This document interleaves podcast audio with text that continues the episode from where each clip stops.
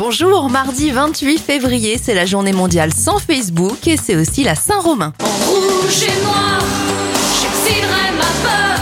Bon anniversaire à Jeanne Masse, star des années 80, elle a 65 ans et la pin-up Dita Von Teese fête ses 51 ans. Les événements, le journal L'équipe est créé en 1946, il succède à l'auto-vélo. Gaston Lagaffe fait sa première apparition en BD en 1957, le CD débarque en Europe en 1983 et en 2007, c'est la première diffusion en France de la série Doctor House avec Hugh Laurie. Certains épisodes diffusés sur TF1 ont été remontés, la chaîne craignant que le côté désagréable du personnage ne nuise à ses audiences.